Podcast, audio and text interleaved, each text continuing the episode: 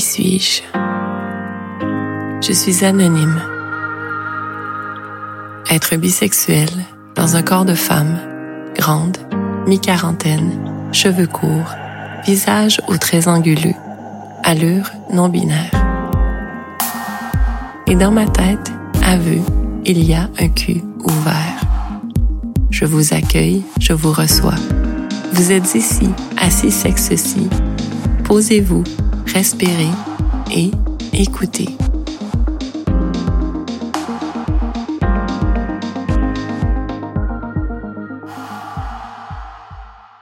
Épisode 3. L'histoire de Diane. Version slow sex.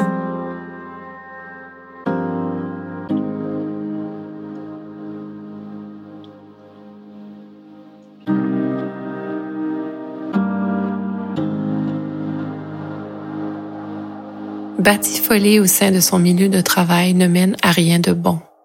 Diane le comprenait assez bien pour avoir toujours cherché ailleurs le lieu d'expression de ses pulsions.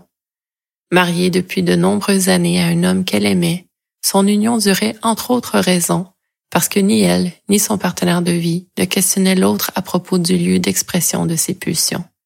Une entente assumée, dédramatisée et consentante. Ainsi, Diane faisait parfois appel à un service d'escorte masculine. L'argent n'étant pas un problème, elle préférait ne pas se casser la tête. Avec l'agence, la qualité des rencontres était presque à tout coup garantie. Elle se faisait sucer le clitoris par un mec bien découpé qui savait converser assez pour qu'elle ait envie de le goûter à son tour, de la tête aux pieds, et parfois elle demandait à recevoir une bonne pénétration, toujours avec un préservatif. Diane gardait la tête froide, consciente que cette luxueuse marchandise était partagée. Elle incarnait la femme d'affaires accomplie. Dans ce monde d'hommes, elle avait su faire sa place. Son caractère innovateur lui assurait un avenir sans souci. Assurément, elle détenait la clé du succès.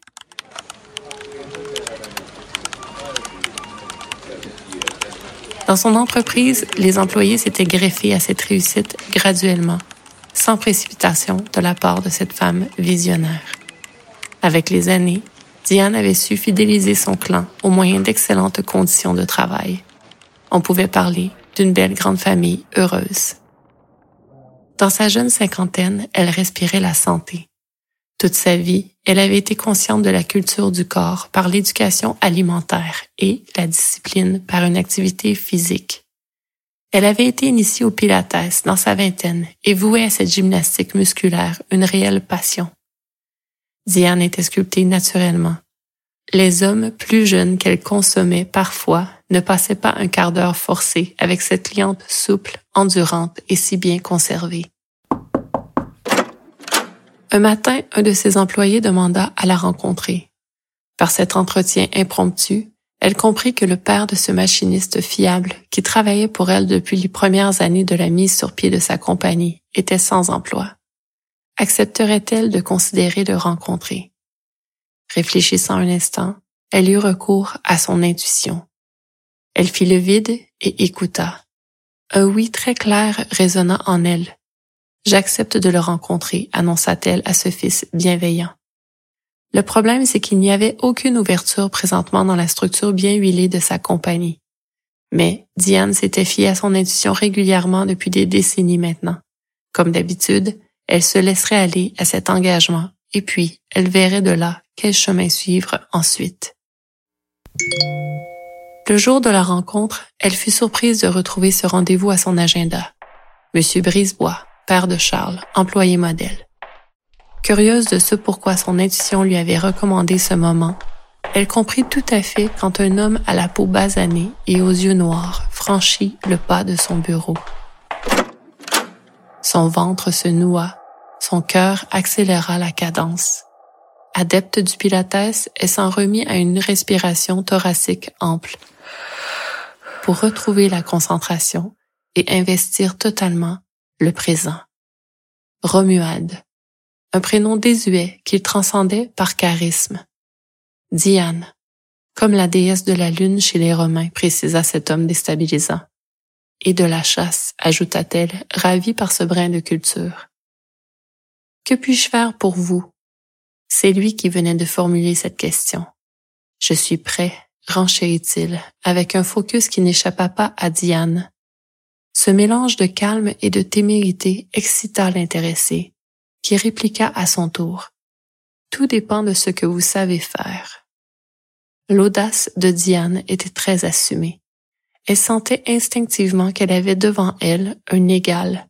Sorti de nulle part, cet homme semblait émerger d'une autre de ses existences, si une telle chose est possible. Il lui semblait qu'elle et lui étaient déjà amants. C'est alors que cet inconnu si familier prononça ces paroles audacieuses.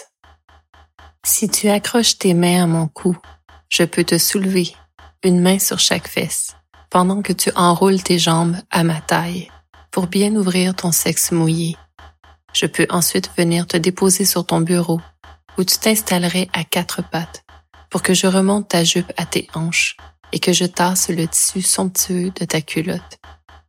Je peux te demander de te caresser devant moi pour te préparer à me recevoir en enfilade lente et contrôlée pendant que tu contracteras ton sexe bouillant et parfaitement lubrifié sur ma verge battant de désir pour toi. Ce à quoi Diane offrit en retour, posément, malgré son cœur qui battait la chamade. Comme tu dis, tu es prêt. Mais que ferais-tu si j'avais envie d'autre chose? Je ferai ce que je peux pour combler cette envie. Là, dans ce bureau, elle lui ordonna de se dévêtir complètement, pendant qu'elle en fit tout autant. Leurs gestes étaient lents et synchronisés, à distance. Leurs regards se soutenaient, avec un mélange d'amusement et de défi. Ils profitaient de chaque nouvelle parcelle découverte pour s'admirer avec appréciation. Romuald avait un corps de jogger, aux membres déliés, aux muscles longilignes, et ce teint bistré confirmait qu'il était un enfant du soleil. Une fois complètement nu, Diane défit la barrette qui retenait son chignon, et cette cascade de cheveux auburn rompit son air sévère tout à fait, malgré que d'elle émanait encore cette autorité naturelle qui l'avait si bien servi toute son existence. Même ainsi exposée dans une évidente vulnérabilité, elle inspirait la déférence. Tant et tellement que Romuald ne put s'empêcher de murmurer, friné. Diane reconnut le nom de cette célèbre étaïre grecque et fut cette fois complètement chavirée. Elle respira un instant à nouveau avec amplitude pour générer un flot d'air qui l'aidait à retrouver pied à tout coup. Elle pensa à son intuition, reconnaissante du fait que celle-ci ne l'avait jamais bernée, et conclut. Toi aussi tu es magnifique. Rhabille-toi maintenant, tu es embauché. Tu travailleras de chez toi. Comme tous les employés ici, tu seras en probation pour une période de six mois. À ton fils, tu diras que tu testes nos produits. À moi, tu me parleras avec l'assurance qui t'anime, tout en répondant à toutes mes demandes. Romuald accepta cette offre généreuse, gouverneur glorieux qu'il devint, aux soins de celle qui se révéla sa reine.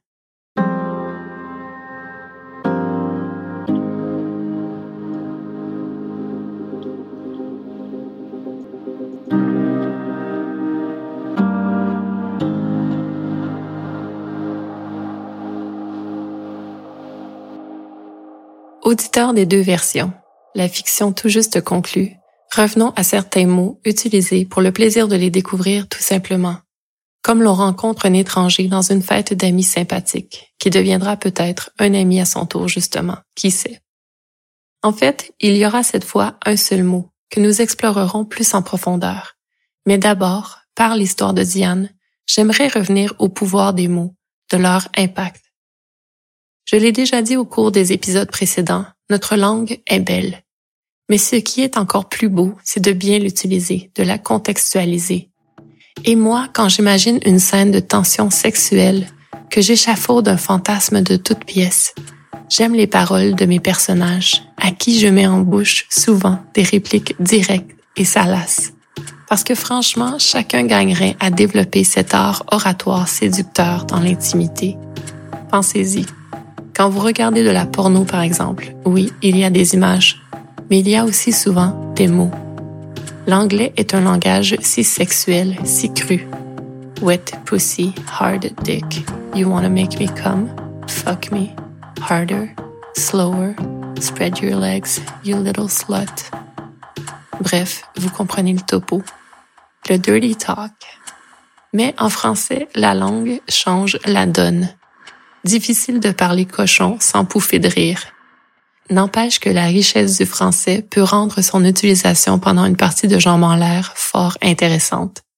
Par exemple, Romuald, quand il dit à Diane ce qu'il imagine lui faire, qu'il s'exprime avec tant de confiance en lui-même, sans hésitation, sans culpabilité, sans auto-jugement qui viendrait saboter son initiative. Quand il partage son désir si posément, ça en soi, c'est un turn-on hallucinant. Adresser notre désir en l'assumant, en le mettant en mots, en incarnant notre lascivité trop souvent réprimée.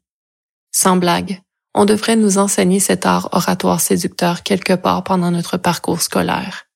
Nous n'en serions que plus complets.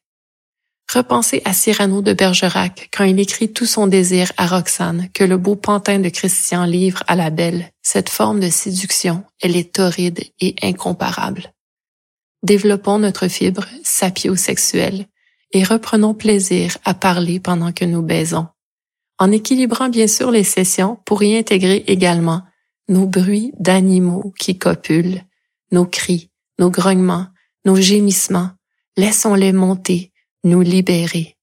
Eux non plus ne les réprimons pas. Baisez et faites du bruit. Et si vous êtes parents, procurez-vous des gags ou faites garder les enfants pour un bloc de quatre heures. Et si vous êtes dans un appartement au mur de carton, allez plutôt chez votre partenaire. Et si là aussi c'est limite, Airbnb ou road trip pour aboutir en forêt quelque part avec le but de culbuter en nature. Ludique et lubrique. Une bonne session par laquelle on peut s'exprimer en mots et en plaintes, je vous le garantis, ça vaut au moins un mois de thérapie. Bon, bon, bon. Ce petit aparté personnel terminé, quel est-il ce mot de l'épisode? Eh bien, le voici, dans le contexte de l'histoire de Diane. Même ainsi exposée dans une évidente vulnérabilité, elle inspirait la déférence, tant et tellement que Romuald ne put s'empêcher de murmurer Phryné. Diane reconnut le nom de cette célèbre étaïre grecque et fut cette fois complètement chavirée. Étaïre. H, E accent aigu, T, A, I R, E.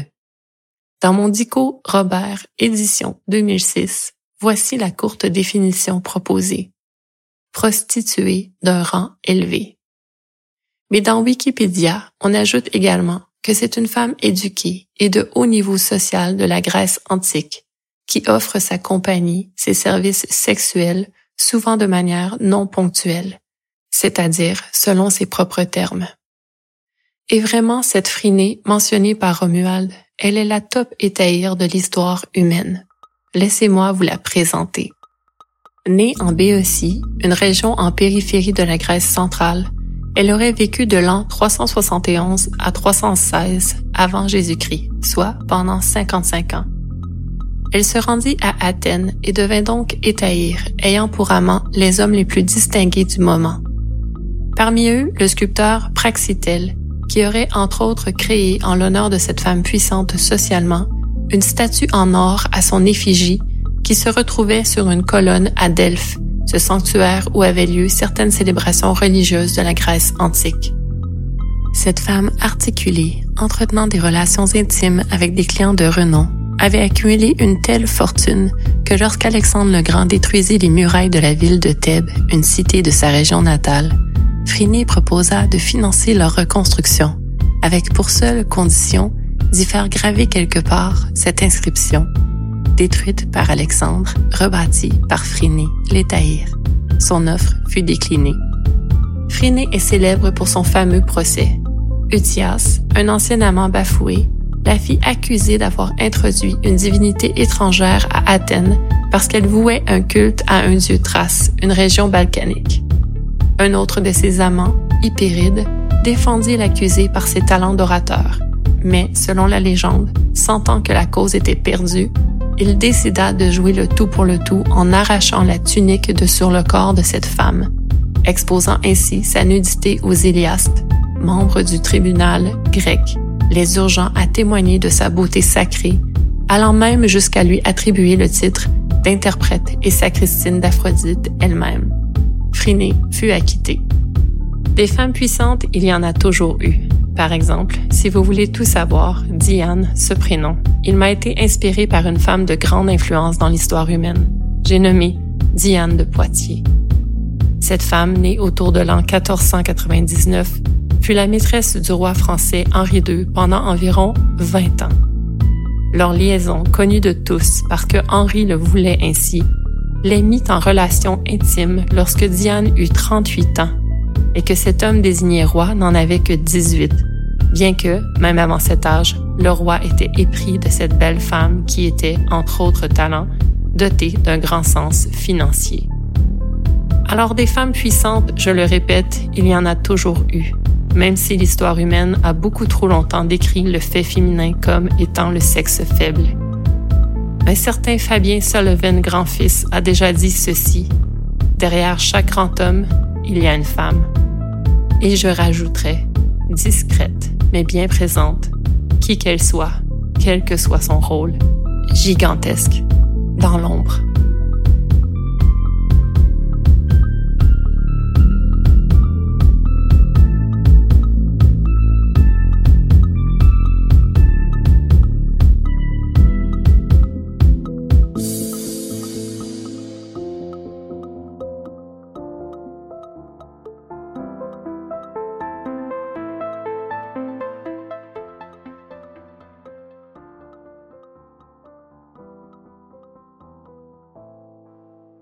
Mes courageux auditeurs du slow sex, qui tenez bon entre deux segments bonbons, cette fiction érotique et mes confessions.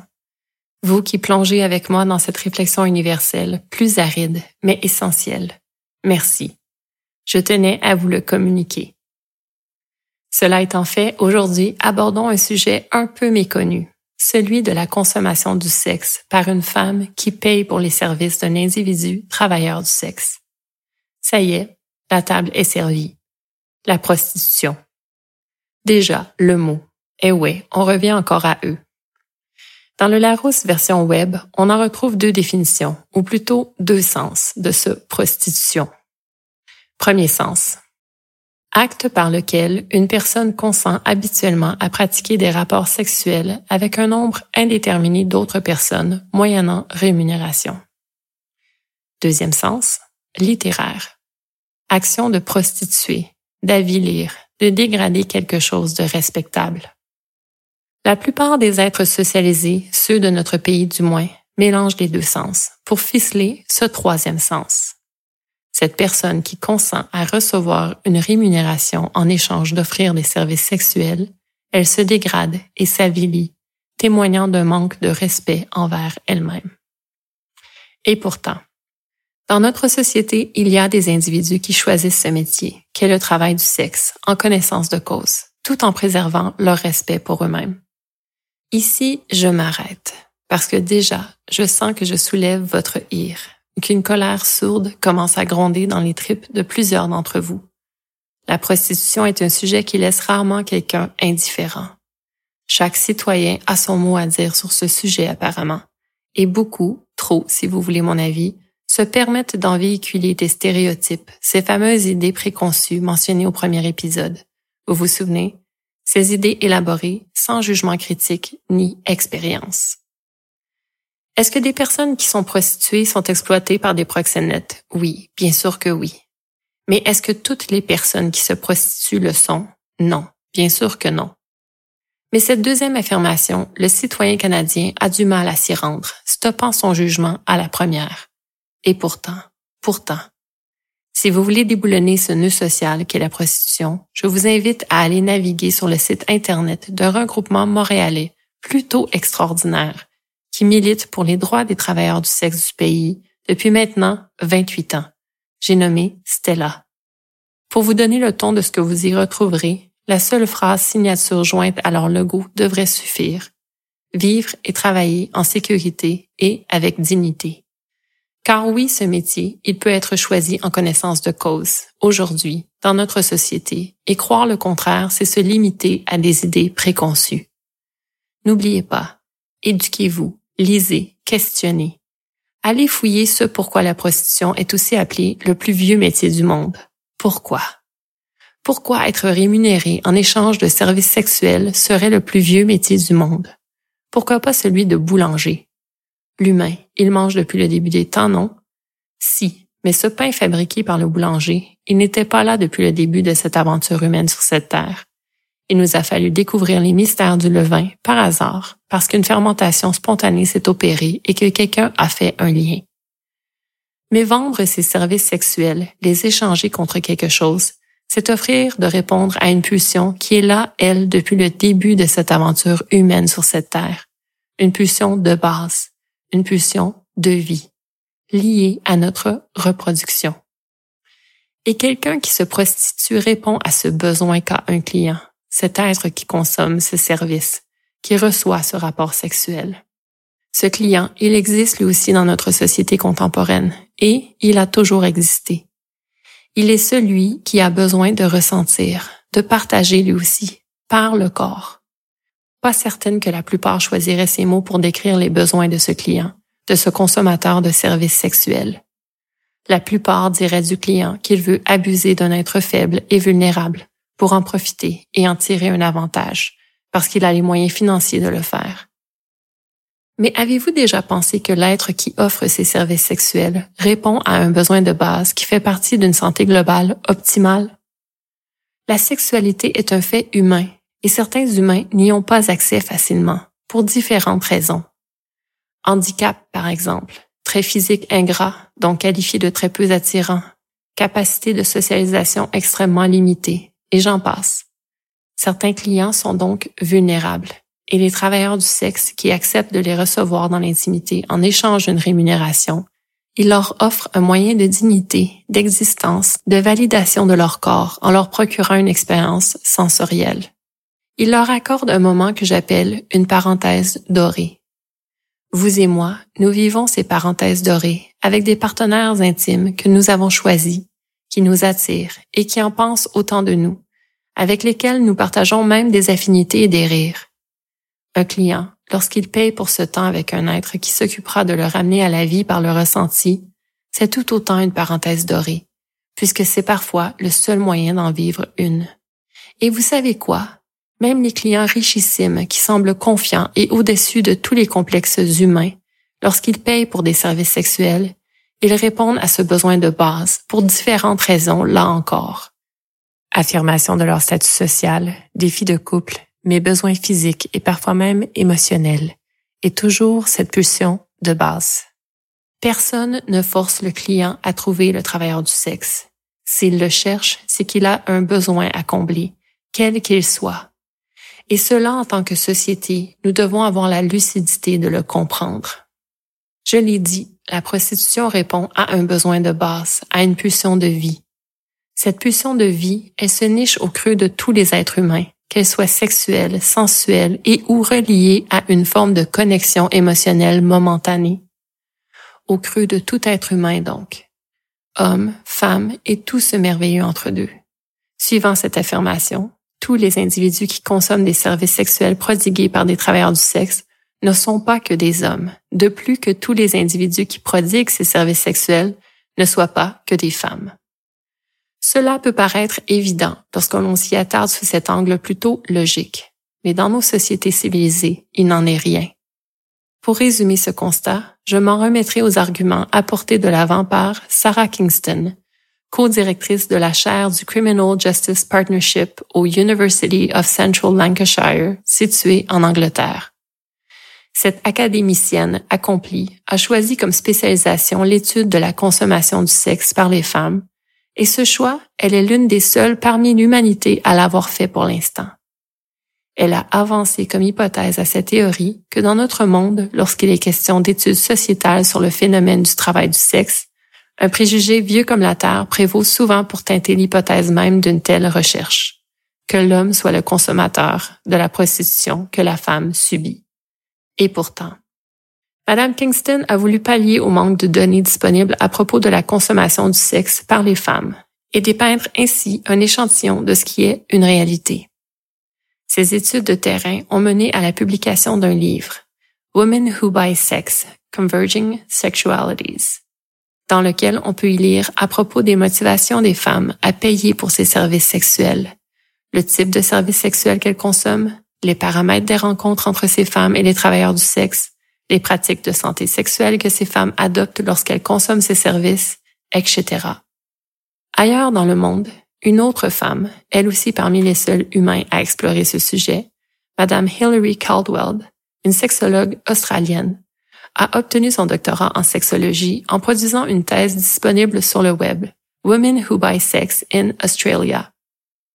Cet État Down Under est l'un des royaumes du Commonwealth ce regroupement de 15 pays, tous anciennes colonies britanniques, qui ont comme chef d'État Sa Majesté d'Angleterre, dont, by the way, le Canada fait également partie, a décriminalisé la prostitution dès 1992. Leur Prostitution Act a comme but d'instituer une série de règlements destinés à protéger les travailleurs du sexe et la population en général. Dans sa thèse publiée, Caldwell cite un sondage mené par le NATSAL, une équipe de chercheurs anglais entre les années 2010 et 2012 qui révéla que seulement 0.1% de la population des femmes britanniques avait admis avoir consommé des services sexuels, tandis que chez les hommes, ce chiffre montait à 1 franc 10 Toujours en 2010, 6% des consommateurs de services sexuels en Australie, cette fois, lieu où la prostitution est décriminalisée, je vous le rappelle, étaient des femmes. Quoi qu'il en soit, ces chiffres démontrent que oui, des femmes consomment du sexe en faisant appel à des travailleurs du sexe. Aussi, gardons en tête que ces statistiques remontent à plus de dix ans. Il y a fort à parier que ces chiffres sont en hausse dans nos sociétés socialisées, où les tabous commencent à tomber les uns après les autres pour permettre ainsi une réelle expérimentation de nos désirs. Ces désirs peuvent aussi être appelés des motivations.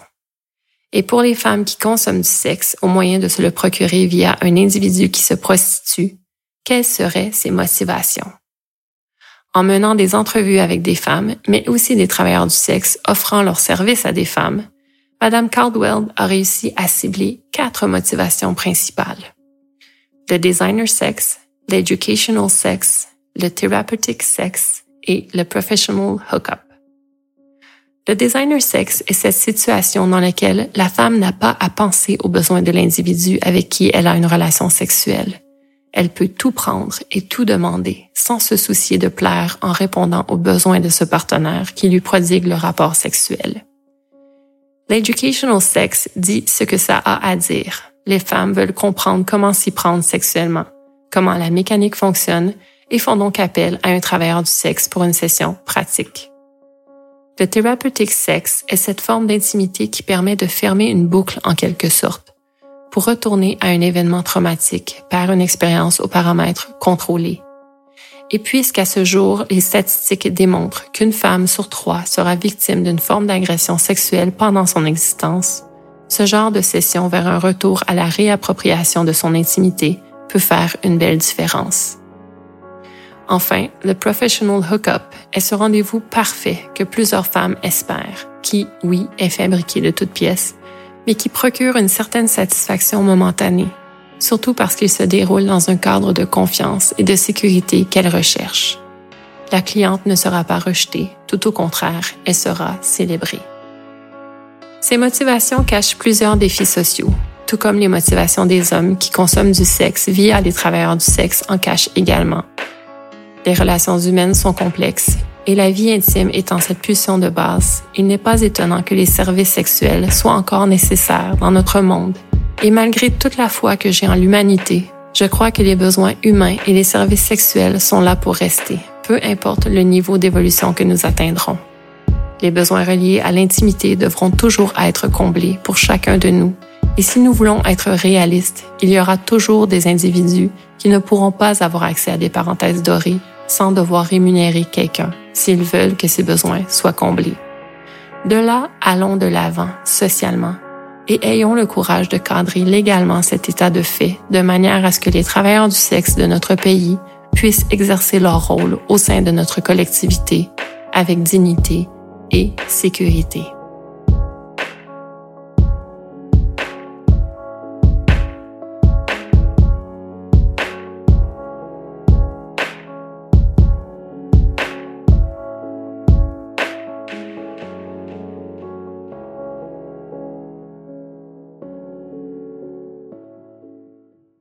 Auditeur de la slow sex, voguons maintenant vers la mienne de vulnérabilité. Et laissez-moi vous confier des parts de moi-même, en espérant que vous les recevrez sans jugement, tout simplement pour ce qu'elles sont, des expériences et des pistes de réflexion personnelles humaines valables, autant que les vôtres le sont. Débutons. La femme que je suis est aussi une amie, une sœur, la fille de, une collègue et une mère. Oui, mon corps a donné la vie deux fois. Et en 2014, le père de mes enfants et moi-même avons séparé nos chemins de vie. Je pouvais maintenant expérimenter l'intimité comme je l'avais toujours imaginé possible de le faire. Le timing est ce moment totalement harmonieux qui nous place dans un espace-temps où tout semble couler sans heurts. H-E-U-R-T. Toute ma vie, j'avais eu l'intuition que rencontrer des humains dans l'intimité pouvait être simple et En septembre 2014, lorsque je déménageais dans un magnifique lieu de vie bien à moi, j'étais prête à naviguer ce monde de possibilités à porter, en deux mots. Dans ma vie, il y avait une amitié récente avec une jeune femme brillante et libre. Elle était célibataire et utilisait les applications de rencontres pour partager des moments d'intimité il m'a fallu un mois de célibat pour comprendre tout le potentiel de ces outils que beaucoup décrivent comme un mal nécessaire. Moi, dès mon initiation à cet univers, j'ai su qu'une appli de rencontre est un moyen justement, pas une fin, et que lorsque l'on comprend ses paramètres d'utilisation, on peut avoir beaucoup, beaucoup de plaisir, toujours dans le respect de soi-même et des autres, pour passer de la virtualité à la réalité, de manière bien réelle justement. Bref, nous sommes en 2014. Je suis célibataire, totalement libre, au top de ma forme physique. Moi qui ai commencé à jogger cette année-là. Une semaine sur deux, je suis maman en priorité. Mais lorsque mes poulets retournent auprès de leur père, je plonge et je vis des expériences de rencontres grâce à Tinder, cet outil virtuel que j'ai choisi d'exploiter. À l'époque, il n'y a aucun mot étiquette du genre, polyamoureux, pansexuel, kink, queer, etc. sur les profils. Les participants décrivent plutôt leurs intérêts. J'aime voyager et boire un bon verre de vin pour décompresser. Bref, il y a huit ans, nous étions à des années-lumière de ce que l'on peut maintenant retrouver sur les fiches descriptives des utilisateurs. Et aujourd'hui, les applications de rencontres se sont multipliées pour répondre aux besoins de différents types d'individus. Tinder n'a plus la main haute dans ce marché, même si cette app reste encore un incontournable. Donc, je me construis un profil avec deux photographies d'abord, moi qui viens tout juste de me procurer un cellulaire et qui n'est pas du tout selfie. Sur une photo, on voit mon visage et sur l'autre, je donne une idée de mes proportions corporelles, mais sans nudité aucune, ce qui est interdit par Tinder de toute manière. Comme description, j'ose écrire que je suis à la recherche de complices avec un S, asine au pluriel, pour les jeux du corps et de l'esprit, sur lequel je me décris physiquement, grandeur, poids, et que je fais un clin d'œil à ceux qui savent que la générosité spirituelle fait aussi partie du plaisir, pour avoir du temps et de l'espace pour un échange riche et positif. Pas question d'amour ici, mais pas question non plus que de baiser sans une certaine forme de connexion humaine. Comme je l'ai dit, dès ce moment dans ma vie, j'ai tenté de vivre comme je l'avais toujours su possible, au creux de mon ventre, dans mon cœur, entre mes deux oreilles. Même si je n'avais jamais eu de modèle de multiplicité de partenaires, c'est ce que je voulais et je voulais que tous ces gens soient beaux, in and out, et je voulais rester libre. Libre de mon quotidien, libre de mes allées et venues, libre de toucher qui je le voulais, si je le pouvais et quand cela était possible. Donc, je l'ai dit, Une semaine sur deux, j'étais une maman totalement consacrée à ma progéniture, à répondre au mieux de mes capacités à tous leurs besoins selon la pyramide de Maslow. Mais l'autre semaine, j'étais, attention, ici le mot vous choquera peut-être, j'étais une pute. À mes partenaires intimes, c'est ce que je disais quand je faisais référence à cet espace-temps où nous pouvions nous voir ou non. C'est ma semaine de pute, alors oui, totalement possible pour nous de passer un moment ensemble pour jouer. Si vous avez écouté l'épisode 1, vous vous rappelez peut-être de cet amant fabuleux pour qui je m'étais affublée en prostituée de luxe afin de lui prodiguer une fellation mémorable. Lui qui était dans un 5 à 7 de bureau dans une microbrasserie rue Saint-Denis et moi qui devais l'y rejoindre, demeurer anonyme, repérer un endroit pour lui sucer la queue de manière phénoménale et l'y convier pour exécuter cette caresse orale inoubliable. Bref, si cet amant m'a imposé ce scénario, c'est que A, je voulais vivre une dynamique DS avec lui. D majuscule pour domination, S minuscule pour soumission. Et que ce genre de mise en scène peut être un parfait cadre pour en faire l'expérience. Et B, parce qu'il n'avait jamais, au grand jamais, aimé m'entendre me qualifier de pute. Pour lui, ce mot, il était dégradant. Auditeur de la slow sex de l'épisode en cours, vous savez que c'est souvent comment le citoyen interprète cette idée de prostitution, en mélangeant les deux sens du terme.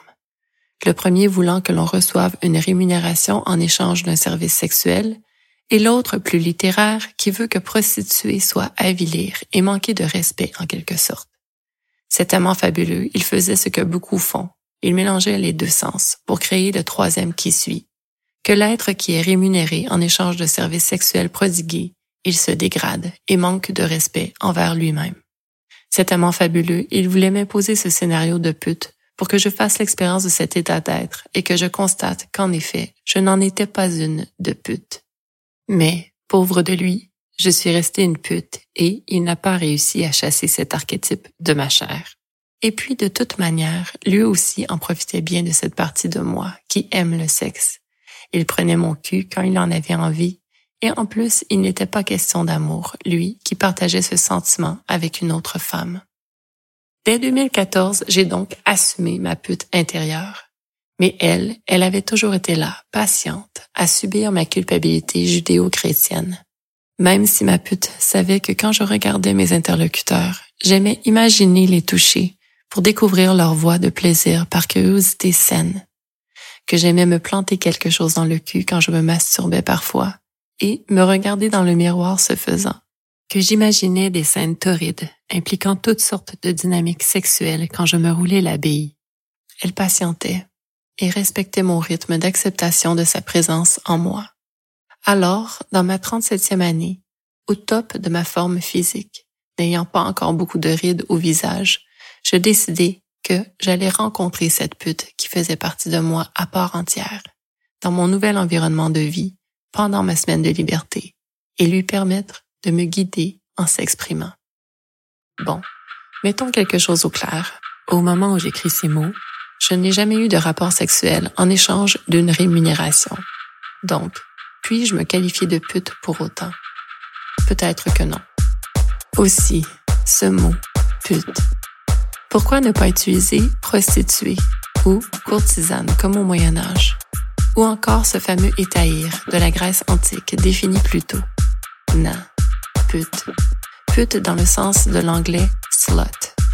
Dans le sens de effleurez-moi ne serait-ce qu'au bon endroit, avec mon consentement, et vous verrez bien comment mon corps vous appartiendra si vous savez quoi en faire le temps d'une session de jeu.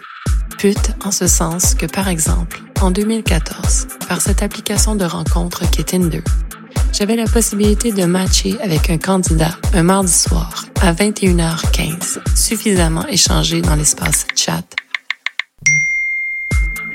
pour savoir que cet être avait un esprit bien structuré et le recevoir chez moi une heure plus tard, avec pour consigne de ne pas porter de parfum, afin que nous sachions si notre attirance physique était mutuelle. Et qu'une fois cette attirance mutuelle confirmée par le visuel et la trace olfactive, hop à la chambre, pour nous rouler dans la boue de nos fluides corporels. moi lui suçant la queue et le masturbant pour qu'il éclate d'un jet qui zébra d'une impressionnante diagonale mon lit king au complet. Lui plaquant son visage contre ma chatte inondée de cyprine par excitation. Ma pute veut avoir du plaisir et avoir du plaisir passe par la désinhibition. Et la désinhibition, c'est se laisser aller. C'est mettre notre cerveau à off pour mettre notre corps à on, afin qu'il devienne ce vecteur de sensations et qu'absolument toutes ces terminaisons nerveuses soient stimulées agréablement. Ce mec d'un mardi soir, il est resté chez moi une autre heure et demie après les jeux. C'était un musicien professionnel, les plaisirs du corps et de l'esprit. Donc, intéressant de l'entendre m'expliquer son dernier projet créatif. Parenthèse dorée comme je les appelle ces moments de partage par le corps et par l'esprit. Le lendemain, à 6h30, en route au boulot avec 5 heures de sommeil dans le corps, j'ai fouillé un peu sur le web pour savoir si ce qu'il m'avait dit s'avérerait. Moi, qui n'avais même pas son nom de famille, seulement des indices de son existence. Et comme de fait, oui, musicien professionnel confirmé, mais aussi, boum, ses photos de mariage. Monsieur venait de convoler avec une magnifique jeune femme il y avait deux mois à peine, et hier il éjaculait en jet phénoménal chez moi. Puisque nous étions encore matchés dans Tinder, je lui ai envoyé un petit mot du genre. Coquin, tu ne m'avais pas dit que tu étais tout juste marié. En fait, il ne m'avait pas dit qu'il avait une partenaire, mais, de mon côté, je ne lui avais pas demandé non plus. Il me répondit, oui, nous sommes dans une dynamique ouverte. Et franchement, parce que son profil apparaissait sur Tinder et que par ses photographies il était facilement reconnaissable, je l'ai cru. De toute manière, je savais dès son départ hier soir que nous ne nous reverrions pas. Mais ce qui est intéressant aussi dans cette histoire de haut cop d'un mardi soir avec un étranger qui était tout récemment marié, c'est que lorsque vint le moment d'établir sa venue chez moi, il m'indiqua clairement qu'il n'y aurait pas de sexe pénétratif. Pas de problème pour moi, les corps étant ces lieux de sensations multiples, les possibilités sont tout aussi multiples et franchement, je voulais une dose, alors j'acceptais. À rebours, le lendemain, quand je sus qu'il avait une épouse, je compris que ce devait être leur entente de couple ouvert. Oui, tu peux avoir d'autres partenaires, mais tu gardes le sexe pénétratif pour nous. Anyway, juste un exemple de couple ouvert parmi tant d'autres. Nous en reparlerons sûrement dans un épisode futur. Mais quel rapport avec l'histoire de Diane penserez-vous, cette fiction de l'épisode en cours? Deux choses. La première, c'est qu'elle choisit de payer en échange de services sexuels rendus. Cette femme de tête, attirante et en relation, décide de défrayer une somme pour se faire toucher, pour que ses terminaisons nerveuses soient stimulées agréablement.